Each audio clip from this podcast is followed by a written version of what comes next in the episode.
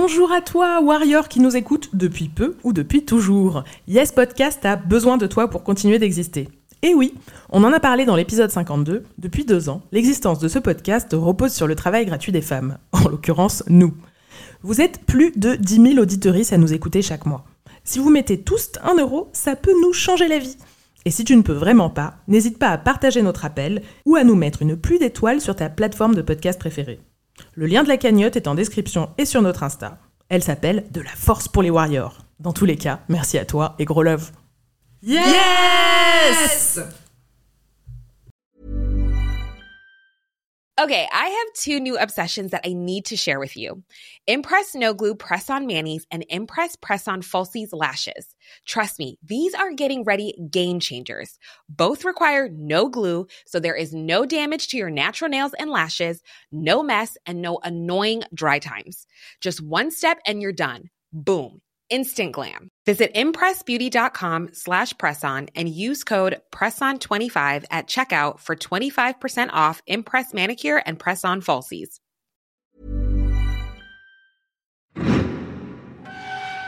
Podcast Factory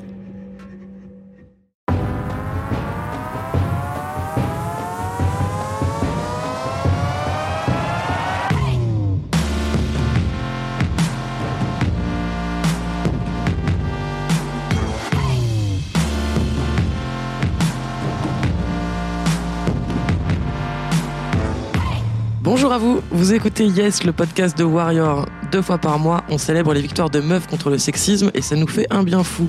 Je suis Anaïs et je suis, comme toujours, avec mes sœurs maléfiques. Salut Margaïde. Salut Elsa. on va commencer par une super bonne nouvelle.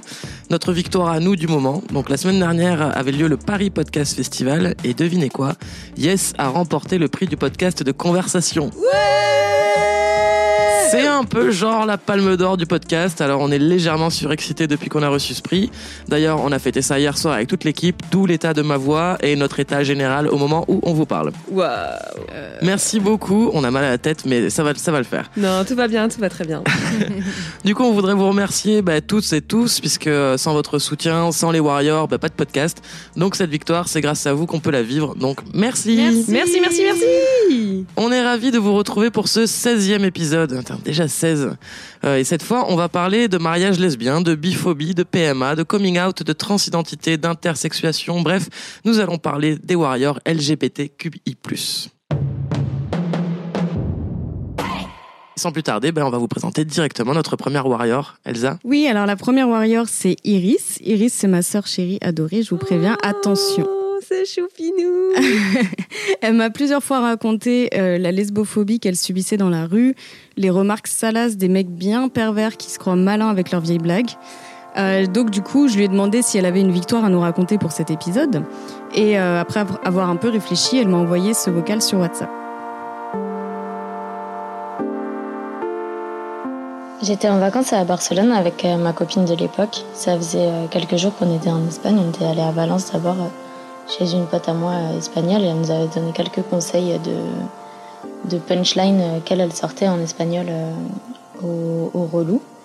Et bah, on s'était déjà grave fait emmerder pendant notre voyage. Et là, à Barcelone, ça arrêtait pas. C'était un truc de fou. Les mecs, ils nous suivaient, ils faisaient des bruits d'animaux, ils nous disaient des trucs crades et tout, tout le temps. Et à un moment, on allait euh, traverser la rue. Et là, il y a un vieux pervers qui arrive vers nous et qui nous sort un truc super crade. Honnêtement, je sais plus ce que c'était, mais c'était très salace et vraiment dégueu, quoi. Du style, je veux faire un sandwich avec vous ou je sais pas quoi.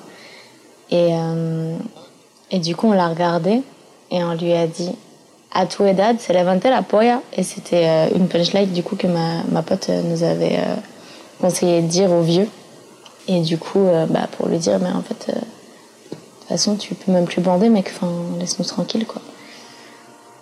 Et du coup, euh, il a été super dépité, il est parti un peu euh, la queue entre les jambes, donc euh, c'était notre petite victoire de la journée et du séjour, vu qu'il y avait plein de contextes où on n'avait pas, pas su répondre. la violence. Et ben, dis donc, euh, des- y a de la... on voit une ressemblance euh, entre dans la euh, voix, la de parler. Voix, la façon de Ouais, parler, et puis le ouais, ouais. côté Et le caractère. euh, bourrine, et ouais, le caractère là. Il n'y a pas de doute, c'est ta sœur. Petit air de famille. Donc euh, ouais, bah, enfin moi je trouve ça quand même euh, hallucinant. J'arrive même pas à imaginer quoi de, de se balader dans la rue. Enfin déjà c'est assez relou d'être une meuf, Mm. mais si en plus tu te fais carrément euh, voilà suivre et, et proposer des, des trucs sexuels tout le temps, tout le temps euh, avec avec ta meuf et tout. Et euh, c'est vrai que bah, quand deux femmes sont ensemble, c'est très souvent associé à des fantasmes sexuels masculins, euh, parce que oulala, deux femmes dans un lit, le rêve absolu. Euh, sauf que c'est nier le fait que bah, elles sont pas attirées par les hommes et euh, elles ont elles t'ont pas sonné en fait. Euh, elles sont ensemble par choix et pas parce qu'elles ne connaissent pas le plaisir de la bite. Mm. Euh, c'est pas qu'elles se sont trompées en fait. Donc euh, oui, on peut se faire kiffer sexuellement euh, sans euh, pénis et d'ailleurs les statistiques le prouvent. On en a déjà parlé hein, du ça fait que être plus kiffant. euh, voilà, les femmes euh, lesbiennes atteignent beaucoup plus souvent euh, l'orgasme lors d'un rapport que les femmes hétéros. Donc clairement, elles n'ont pas besoin de vous, au contraire. Euh, voilà. Après, il y a aussi bah, tous tous les tags porno euh, et, et les représentations des, euh, du, du sexe entre lesbiennes dans les films, euh, notamment aussi euh, dans La vie d'Adèle, qui Ouais. est euh, parfois représenté comme un film hyper progressiste. Mais justement, moi, je me souviens qu'à l'époque, ma sœur m'avait dit euh, qu'elle avait pas du tout kiffé, que Ouais, c'était euh, toutes mes copines lesbiennes m'avaient dit ça pareil. Elles me disaient, mais en fait, c'était. Enfin, genre, c'est quoi cette scène Bah, c'est encore un film porno lesbien fait par un homme et Par pour les homme, hommes. en fait. Voilà, exactement. C'est ce qu'on appelle le male gaze, c'est que voilà, on sent le regard de l'homme et ses fantasmes à lui, Mm. et il essaye pas du tout de comprendre euh, leur sexualité, et ce que elles, elles aiment Mm. ou quoi. C'est ce que lui, il a envie de voir, quoi. C'est ça. Du coup, euh, pour euh, le contrepoint, si vous voulez voir un film euh, avec un regard sur un couple de lesbiennes euh, par une femme, vous pouvez aller voir Portrait de la jeune fille en feu de, en feu de Cécile Sciamma qui vient de sortir là, Tout le monde enfin qui est sorti et qui est vraiment super chouette Mm. et justement euh, qui montre une autre image en fait Mm, mm, et une image euh, plutôt euh, c'est c'est très beau en fait. Enfin, allez-y. Et du coup, il y a bah, un des phénomènes euh, dans le digital qui est euh, que quand on tapait lesbienne en fait sur euh, sur Google, on trouvait que des, des choses qui étaient liées au porno en fait. Et il y a un collectif qui s'est battu, donc le collectif SEO lesbienne, pour changer l'algorithme de Google. Et Google a fini par céder. Du coup, maintenant, quand on cherche lesbienne, ça propose des définitions et plus du, du contenu porno en fait. Et ça, c'est quand même une, une victoire euh, Ouais. Énorme victoire. parce que euh, ça, ça change tout en fait euh, ce qu'on trouve quand on fait une recherche Mm. ça va conditionner notre vision de, de, de la chose en fait c'est logique Euh, donc bah, bravo au collectif SEO lesbienne Ouais, mille bravo. Ça n'a pas dû être, euh, ça a pas dû être simple comme bastonnade parce que Google, c'est quand même un ouais. sacré contre Google adversaire. juste voilà quoi. Donc bravo, bravo à vous. Et puis bah Marga, du coup, euh, sans plus tarder, tu vas nous présenter notre deuxième warrior. Et oui, c'est Lucia. Alors, je vais vous expliquer un peu le contexte en partant de genre très très loin. Donc, on vous avez vu hein, le mois dernier les manifs contre la PMA. On voit que les Mhm. homophobes euh, de la manif pour tous sont encore vivants. Alors, imaginez-vous faire votre coming out lesbien dans une famille où tout le monde est en mode manif, Manif pour, pour tous. tous. Voilà, donc c'est ce que euh, Lucia a fait, euh, mais en mode euh, warrior euh, puissance 10 milliards, puisqu'elle a été euh, élevée au sein de la fraternité Saint-Pidis. Alors pour faire, pour faire simple, c'est euh, c'est pas considéré comme une secte par la Mivilude, l'organisme qui, qui surveille les mouvements sectaires, mais quand même bien observé. Et c'est, en gros, c'est les intégristes catholiques, quoi. Ils sont tellement vénères que pour eux, le Vatican, c'est genre des progressistes, quoi. Ah ouais. Voilà. Donc ils ont fait, Ouais, le gros level quoi. ils ont fait sécession, ils ont fait un, un schisme pour pouvoir faire leur mouvement à eux. Donc forcément, ils ont la vérité et, euh, et voilà, c'est c'est un mode hyper euh, hyper intégriste. Euh, je vous conseille d'aller vous renseigner un petit peu, mais je vous mettrai en lien euh, un article d'un d'un d'un homme qui raconte son sa jeunesse dans une dans une école de cette confraternité. Alors entre le racisme, les violences, euh, les punitions au milieu de la nuit où t'es obligé de de, de faire ta euh, à genoux, euh, en pyjama dans le froid, euh, enfin des trucs complètement Il y a des gens qui complètement confient fous, leurs voilà. gamins des trucs comme Voilà, ça. c'est ça, mais vraiment hyper hyper violent euh, et hyper sectaire finalement. Donc voilà, donc ça c'est un peu l'en- l'enfance qu'a eu euh, Lucia et euh, donc elle va euh, nous raconter un petit peu euh, la suite de son histoire. J'ai connu mon futur mari à 16 ans et je me suis fiancée à lui à 19 ans et j'ai été mariée à lui à 21 ans après mes études. Et on n'avait pas de rapport avant le mariage parce que c'était ainsi qu'on était éduqués. directement après le mariage, j'ai tout de suite compris qu'il y avait un problème. Donc après cinq années de recherche et de remise en question, j'ai euh, été face à la réalité comme quoi j'étais lesbienne. On n'en parlait jamais de l'homosexualité dans mon éducation, où c'était considéré comme quelque chose euh, comme un péché euh, dit mortel, donc c'est-à-dire que euh, notre âme après la mort va directement aux enfers. Et les enfers c'est quelque chose d'horrible, une damnation éternelle, une souffrance innommable. Donc en 2013, ma famille a fait la manif pour tous, euh, ils voulaient que je vienne et à ce moment-là, malgré le fait que je ne savais pas du tout que j'étais lesbienne moi-même, j'ai trouvé une excuse pour ne pas y aller. Lorsque j'ai été sûre d'être lesbienne, j'ai donc divorcé d'avec mon ex-mari. Euh, donc c'était en 2016. Et quelques mois après, j'ai rencontré ma compagne actuelle, avec qui je suis depuis trois ans. Pour trouver la force de faire mon coming out, je me suis dit que j'ai qu'une seule vie.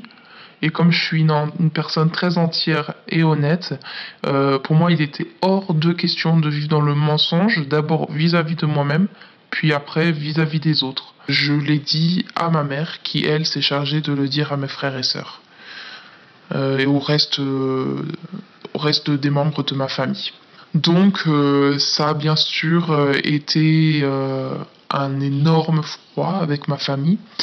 J'ai été mise de côté comme une personne contagieuse et euh, ils m'ont pas parlé pendant des années. Et aujourd'hui, ils recommencent à venir vers moi tout doucement. Aujourd'hui, je suis toujours en construction, en reconstruction. Et euh, bien sûr, je me sens mille fois mieux qu'avant, car je suis moi. Voilà, voilà. Bah, bravo. Bravo. Alors, on précise qu'elle souhaitait rester anonyme, du coup sa voix a été modifiée. euh, Exactement. mais quel courage. Ouais. Enfin, dans Ah ce ouais. contexte, dans ce contexte-là, c'est euh, c'est méga complexe, quoi. C'est méga compliqué et bon pour vous donner un petit peu des, des nouvelles, euh, dans la suite de son témoignage, elle nous raconte euh, qu'actuellement elle est même en parcours PMA. Ah, Donc ok. euh, on leur souhaite à toutes les deux euh, tout, euh, tout, le, Yes. tout le bonheur et toute la Ouais, réussite. et le courage aussi. Et puis mille bravos, quoi. Mille bravos, mille bravos, mille bravos. Pour arriver à, à s'écouter, etc. Soi-même déjà, comme en commençant mm, par mm. ça, dans ce contexte-là, puis ensuite l'affirmer devant la famille. Mais enfin, moi, j'imagine même pas Ah non. ce qu'il a fallu qu'elle déploie comme, euh, Ouais, ouais, ouais. Comme bon, mille bravos. Et maintenant, c'est à moi de vous présenter euh, une autre warrior euh, qui euh, sera euh, également souhaité rester anonyme. Donc, ce n'est ni son vrai nom ni sa vraie voix. Donc, on l'appellera Linda. Linda, donc, elle est bisexuelle. Elle est en couple avec une femme et visiblement, ça fascine les rapaces, ou pardon, les, les mecs autour d'elle. elle nous raconte comment. du coup, elle nous raconte comment elle va calmer ces messieurs. Quand j'étais plus jeune, j'ai eu des relations ou des plans cul, surtout avec des hommes, et là, ça va faire un an que je suis en couple avec une femme vraiment merveilleuse. Quand j'ai annoncé cette nouvelle relation euh, à mes ex ou à mes anciens plans cul, si jamais je leur précisais qu'il s'agissait d'une femme, ils réagissaient presque tous en me sortant des clichés dégradants sur les femmes lesbiennes ou les femmes bi. Le cliché le plus fréquent qu'ils me sortaient, c'était le fantasme du plan à trois. Plusieurs d'entre eux me disaient des choses comme euh, Ouais, si vous voulez un mec pour vous amuser, ou si vous voulez un mec à votre service pour un plan à trois, fais-moi signe. Et évidemment, il est hors de question pour moi, comme pour ma compagne, euh, de faire des plans à trois avec ces mecs-là. Donc je les envoyais promener. hein. Euh, Souvent, je leur disais non, je veux pas faire de plan à trois, mais merci de proposer parce que je reste encore trop gentille. Mais l'accumulation de ces euh, remarques homophobes euh, me pesait. Et je faisais souvent lire ces messages à ma compagne, donc on en a discuté toutes les deux. Elle remarquait que souvent, euh, ces mecs tournent leurs phrases pour faire croire qu'ils veulent être à notre disposition, alors qu'en fait, ce qu'ils demandent, c'est d'avoir deux corps de femmes dans leur lit pour le prix d'un. Donc ils veulent plutôt deux femmes à leur service. Du coup, on a imaginé un moyen pour moi de répondre à ces demandes indésirables. Et à chaque fois qu'un mec me demanderait un plan à trois en, étant, en prétendant être à notre service, entre guillemets, euh, ben, on a décidé que je leur répondrais OK, mais seulement si on te sodomise. L'idée, c'est que s'ils veulent vraiment être à notre disposition, alors ils pourraient tout à fait accepter une telle demande. Et s'ils la refusent, bah, ça confirme qu'ils ne veulent pas vraiment nous servir ou être à notre disposition, contrairement à ce qu'ils prétendent. J'ai pu tester cette stratégie à deux reprises euh, par la suite, et dans les deux cas, euh, le mec répondait euh, Ah non, je veux pas du tout, non merci. Et ensuite, il ne refaisait plus jamais ce genre de demande. Donc au moins, ça me permettait d'être tranquille après, même si c'est triste de devoir utiliser leur tabou de la sodomie pour les rembarrer.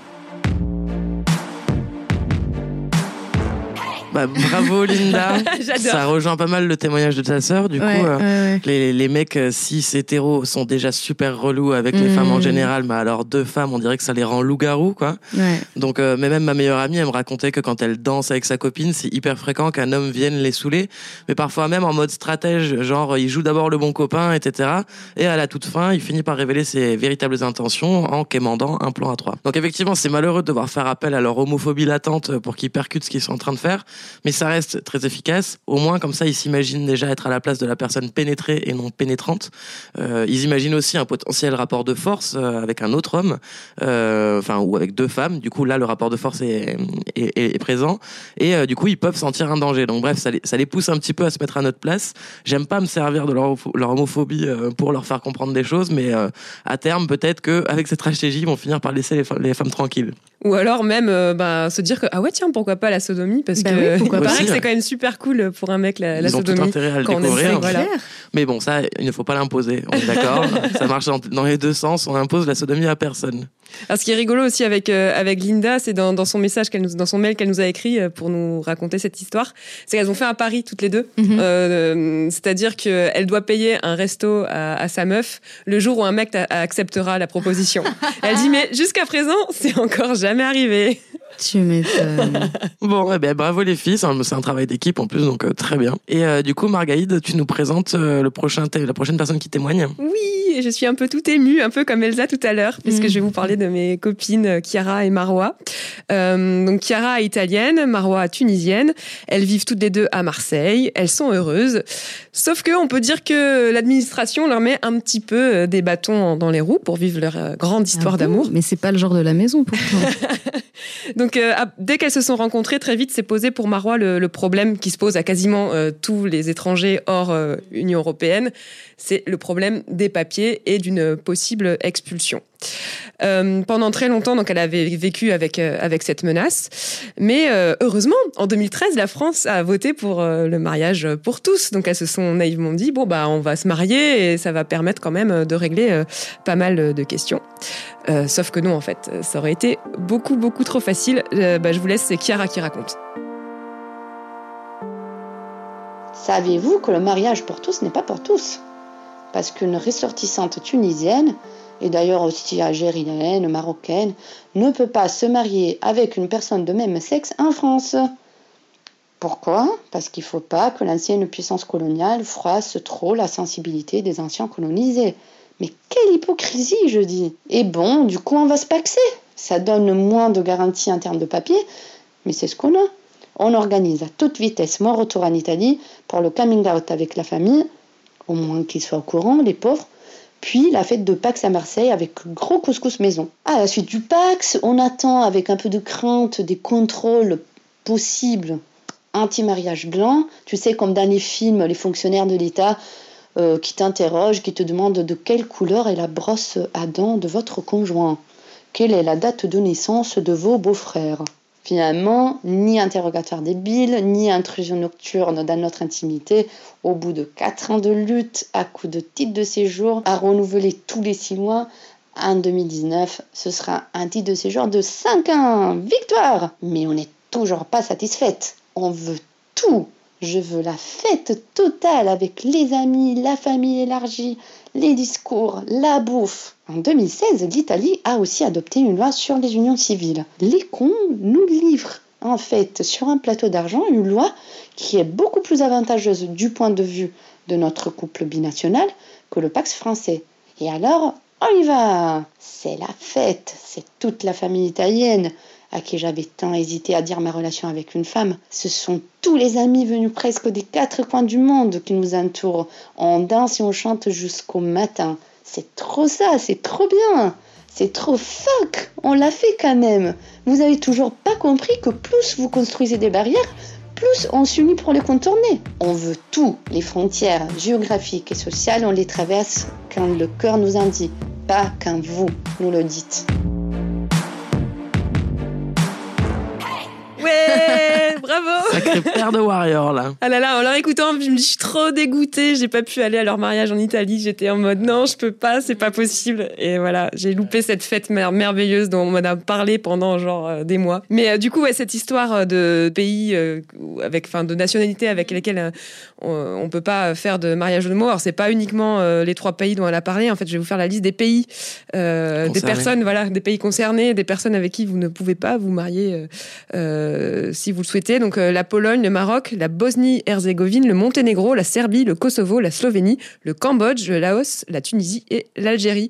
Donc euh, c'est des accords en fait qui ont été signés euh, entre la France et euh, ces pays euh, au moment de la décolonisation dans les années 60, donc euh, des anciennes colonies et des pays de l'ex-Yougoslavie. Donc le but c'était apparemment de respecter l'identité religieuse de chacun des pays concernés. C'est clair, en France dans les années 60, on était vachement en avance, le mariage homo était vachement accepté. Oups, non, pas vraiment. Donc selon un, j'ai lu un article là-dessus que je vous mettrai en lien, mais selon un prof de droit qui s'appelle Mathias Audit, pour permettre ces, unions, en fait, il faudrait que les autorités françaises dénoncent ces accords diplomatiques et du coup, ça pose tout plein de problèmes euh, Diplomatiques. di- di- diplomatiques, euh, voilà. Et ce serait très compliqué, et notamment pour euh, ben, les, les pays, euh, ben, les anciennes colonies, en fait, parce qu'il y a quand même encore euh, pas mal de problèmes à, à régler. Donc voilà comment encore euh, la colonisation a encore euh, quand même pas mal de conséquences sur nos vies intimes, hein, quoi Ouais. qu'en quoi qu'en disent, euh, quoi certains. Dans d'autres pays européens, ils ont quand même trouvé des, des solutions, notamment en Espagne et en Belgique, en fait, qui ont euh, aussi euh, voté le, le mariage, le mariage pour tous. Et dans ces pays, en fait, euh, ils ont réussi à, à faire en sorte que tout le monde puisse se marier. Ils ont, ils ont fait en fait une loi qui, qui dit que même si la personne est ressortissante d'un pays où le mariage euh, homo n'est pas accepté, et ben quand même, si une des deux personnes qui veut se marier a une résidence dans, dans le pays, donc l'Espagne ou la Ouais. Belgique, le mariage est possible. Donc euh, voilà, c'est aussi une façon, comme dit Chiara dans le témoignage, euh, on veut pas trop froisser les. Ouais. euh, voilà, c'est c'est comme elle dit, moi je trouve ça, je suis d'accord avec elle, c'est hyper hypocrite quoi. Ouais, complètement. Et donc ça dure depuis 2013 quand même. C'est un sou- problème qui a été soulevé par l'association Les Amoureux au banc, au banc public qui défend les, les couples binationaux en 2013. Et depuis, il n'y a aucune solution qui n'a été trouvée. Génial. Bah, c'est une double, triple, quadruple bravo du coup euh, à tes deux amis qui se sont bastonnés, qui ont rien lâché et qui ont réussi à, à, bah, à mener à bien leurs objectifs, on va dire. Et puis bah, maintenant, je vais vous présenter Ellie. Ellie, euh, il a 21 ans, il est trans, et cet été, il est retourné à Montpellier, la ville de son enfance, où vivent encore ses parents, et du coup, il nous raconte ses appréhensions et sa victoire. Et il se trouve qu'à cette période-là, c'était la Pride à Montpellier. Du coup, j'ai décidé d'y aller, mais j'avais un peu peur parce que je suis pas du tout out à Montpellier. Euh, très peu de personnes savent que je suis trans. J'avais peur de croiser des anciennes connaissances de lycée qui auraient pu me mégenrer ou utiliser mon ancien prénom, mon dead name, ou alors euh, de rencontrer des amis de mes parents parce que mes parents sont pas du tout au courant. Euh, j'ai fini par rejoindre le Pink Bloc, qui est un cortège militant. Et petit à petit, j'ai eu moins peur et j'ai été tenir la banderole, euh, lancer des slogans. Et là, j'ai appris que à la fin de la Pride, le Pink Bloc devait monter sur l'estrade pour faire un discours et que ce discours devait être fait par deux mecs cis.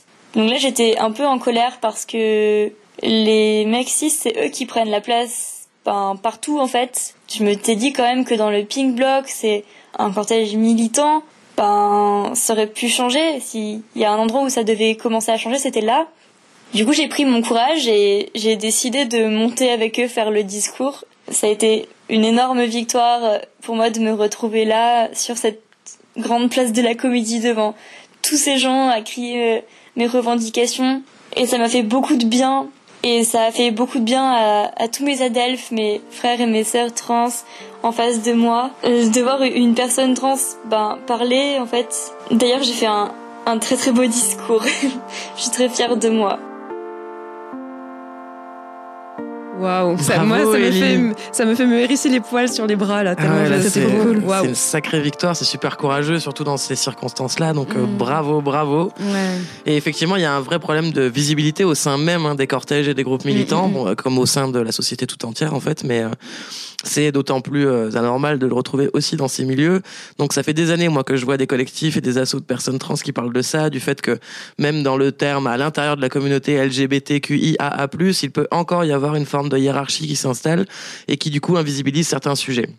Donc dans le cas présent, c'est Ellie lui-même qui est allé corriger le tir, mais on espère qu'avec le temps et euh, avec le nombre de contenus euh, qui sont qui sont produits là-dessus, les choses se répartiront mieux de base sans que personne n'ait à aller conquérir son, son droit à la parole. En tout cas, au moins dans le dans le milieu militant quoi. Donc pour ça, il faut aussi savoir passer son tour, ça, laisser sa place. Il faut parfois, euh, pour permettre à des personnes minorisées ou très peu visibles de se faire entendre, eh ben il faut euh, soit se, se mettre en retrait. Et ça pose donc la question de notre rôle en tant qu'allié sur certaines Mhm. luttes. Et justement, Elsa, je crois que c'est ce dont nous parle la prochaine Warrior. Tout à fait. Donc euh, Julia, qu'on va écouter, euh, quand elle était euh, ado, plusieurs de ses amis lui ont annoncé qu'ils étaient homosexuels et en fait, elle captait pas du tout l'enjeu. Elle voyait pas que, ça- enfin, elle voyait pas que ça pouvait être une source de discrimination pour ses amis. Elle se rendait pas compte que c'était un peu un truc de fou pour eux de, de faire leur coming out, etc. Euh, et en fait, euh, son père a commencé à faire des remarques homophobes régulièrement.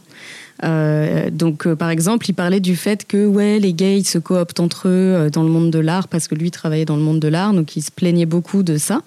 Il disait aussi que ça le dégoûtait de voir des homos s'embrasser ou se tenir la main dans la rue, etc. Donc là, on parle de quelqu'un, a priori, éduqué, qui travaille dans le monde de l'art. Ah bah voilà. oui. Et du coup, elle, elle se disputait un peu avec lui, mais elle dit que bah, comme c'est voilà un homme très patriarche et très autoritaire, etc.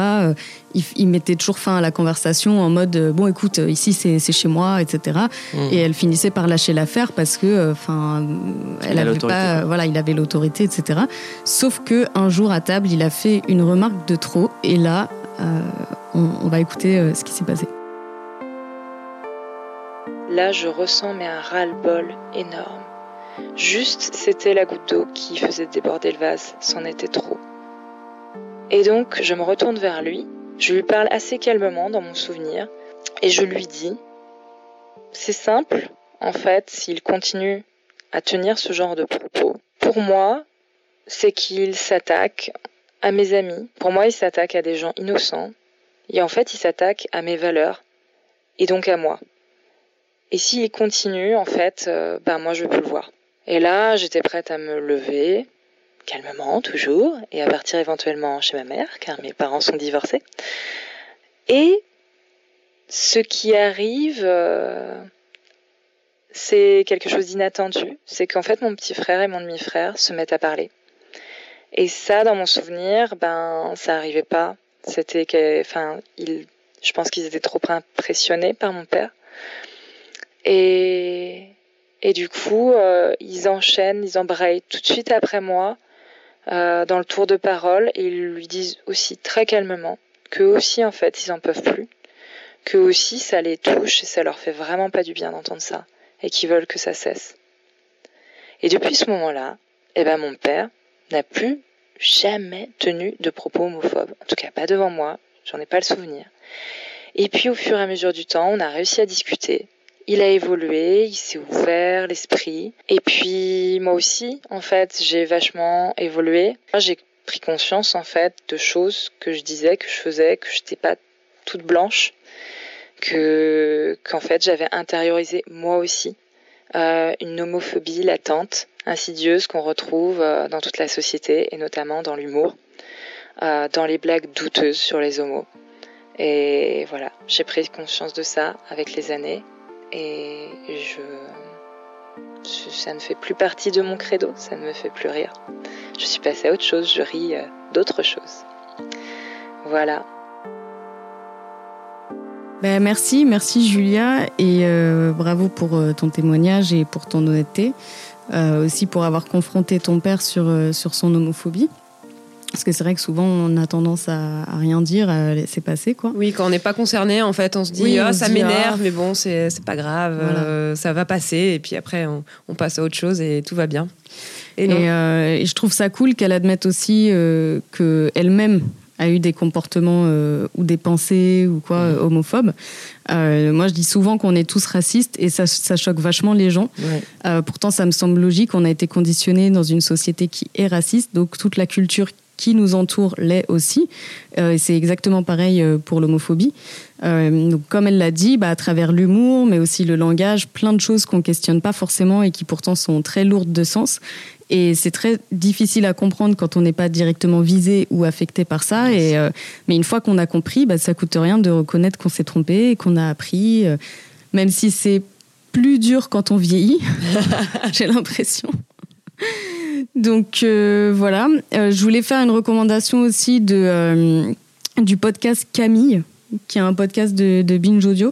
Il y a notamment un épisode qui s'appelle Être gay friendly ne suffit pas je crois. Ouais, c'est ça. Euh, j'ai beaucoup aimé ce podcast et cet épisode en particulier parce qu'en fait, euh, la podcasteuse, elle nous explique avec l'aide de, de, personnes expertes sur le sujet qu'en fait, on, on, pense souvent euh, être progressiste, donc gay friendly, donc ah mais moi ça me dérange pas, les gens ils font ce qu'ils veulent, non mais c'est génial, la gay pride, je suis très tolérant. oui, je suis très tolérant et tout ça. Sauf qu'en fait, elle explique qu'en réalité, chez les hétéros et dans la norme, il y a vraiment des bah, justement une, norme qui définit qu'est-ce qui est acceptable ou pas mm. comme type d'homosexualité. Aussi, euh, donc il y a certains, certaines façons d'être gay qu'on va, euh, qu'on va accepter parce que peut-être euh, on ne se sent pas menacé par, par, par ça ou que ça remet pas trop en cause notre sexualité à nous ou quoi.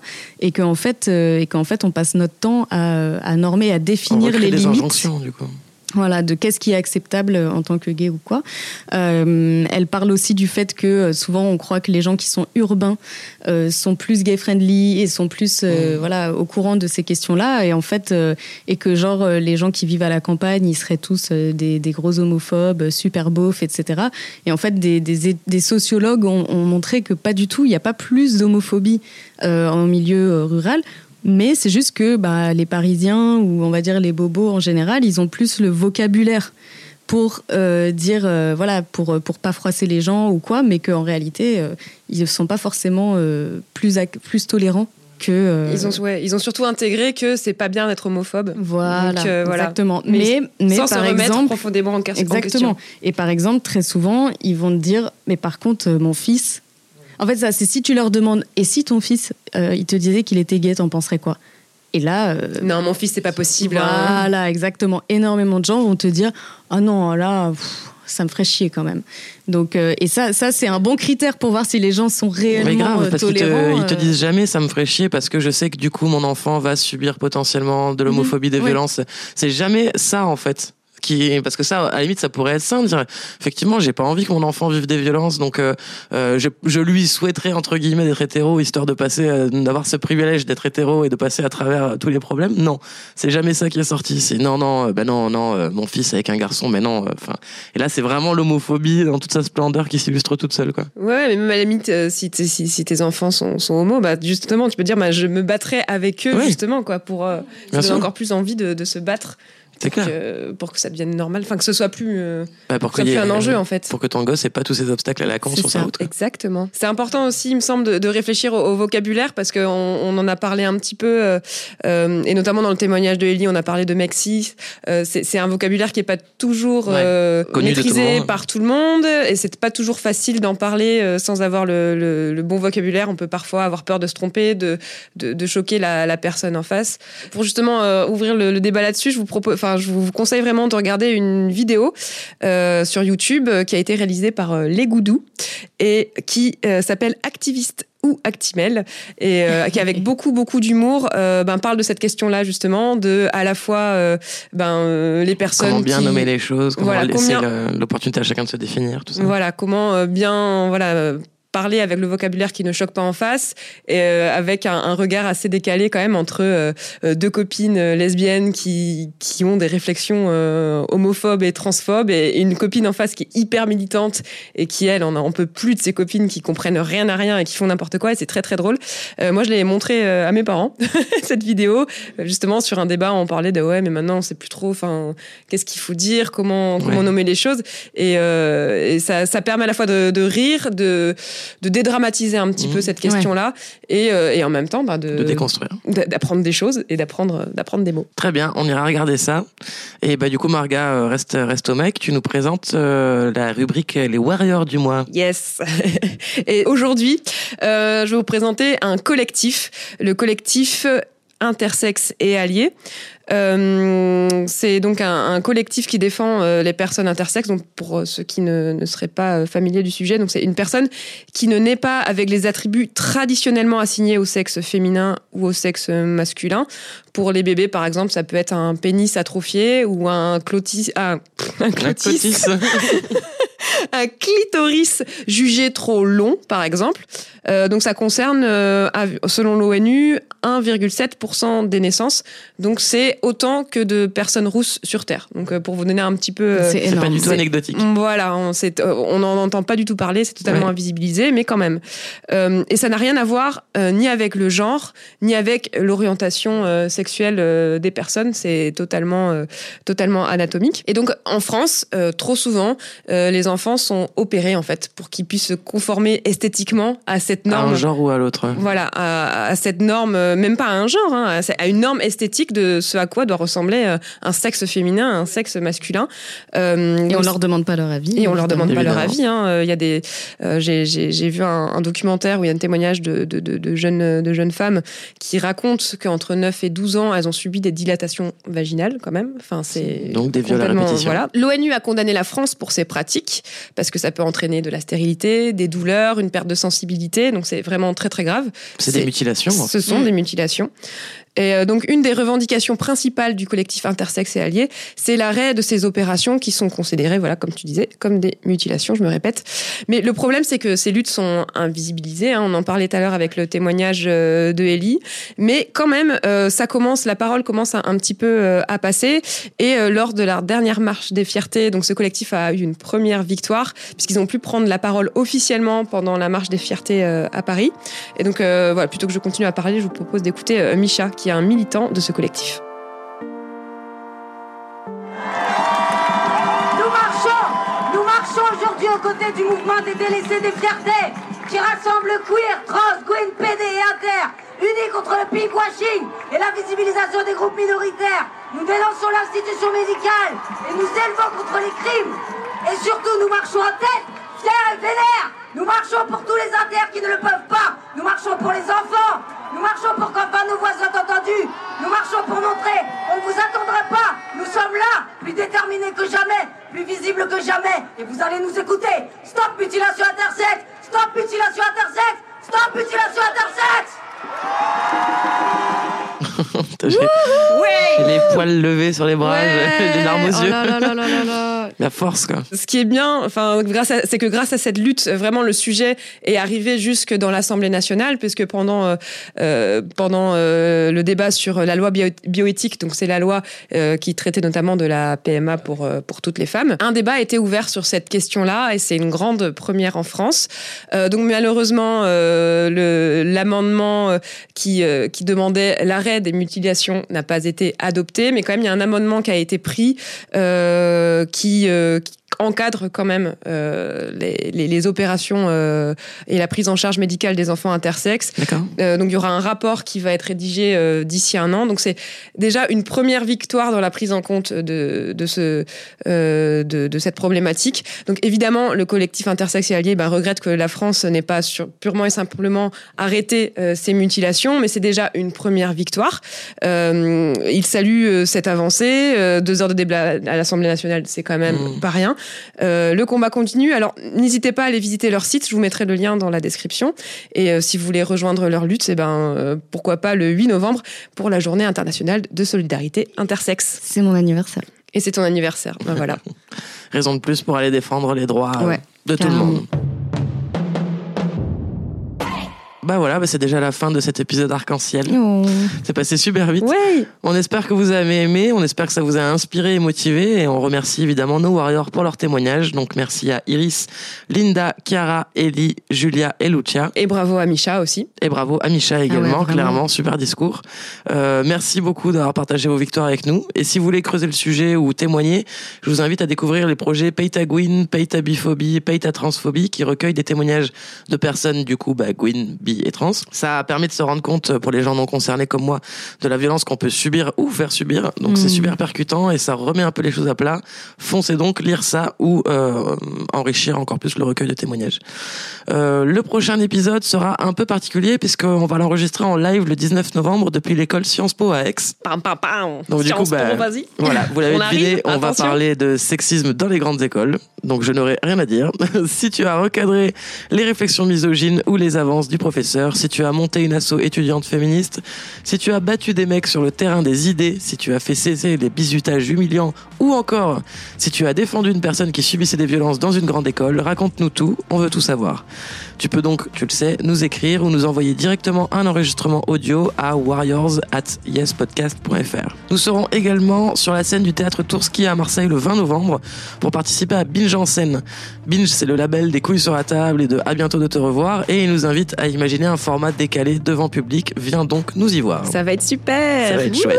Je suis pas du tout stressé. Mais non, tout va bien se passer. Oui, je nous fais confiance. On remercie l'équipe de la Podcast Factory ainsi que l'équipe de Radio Bam à Marseille qui nous reçoit à nouveau. Merci, merci. Tu peux nous écouter sur toutes les plateformes de iTunes à Spotify en passant par Podcast Addict et toute application de podcast. Tu peux aussi, si le cœur t'en dit, nous offrir 5 étoiles sur iTunes et nous suivre sur les réseaux sociaux, Instagram, Twitter et Facebook. Ça fait plaisir. On te dit à la prochaine et d'ici là, n'oublie pas, on est fier de toi et tu as de quoi être fier de toi. Tu existes, tu mérites, tu as de la valeur, t'es la meilleure version de toi-même. Bref, meuf, t'es noire. Yes Bravo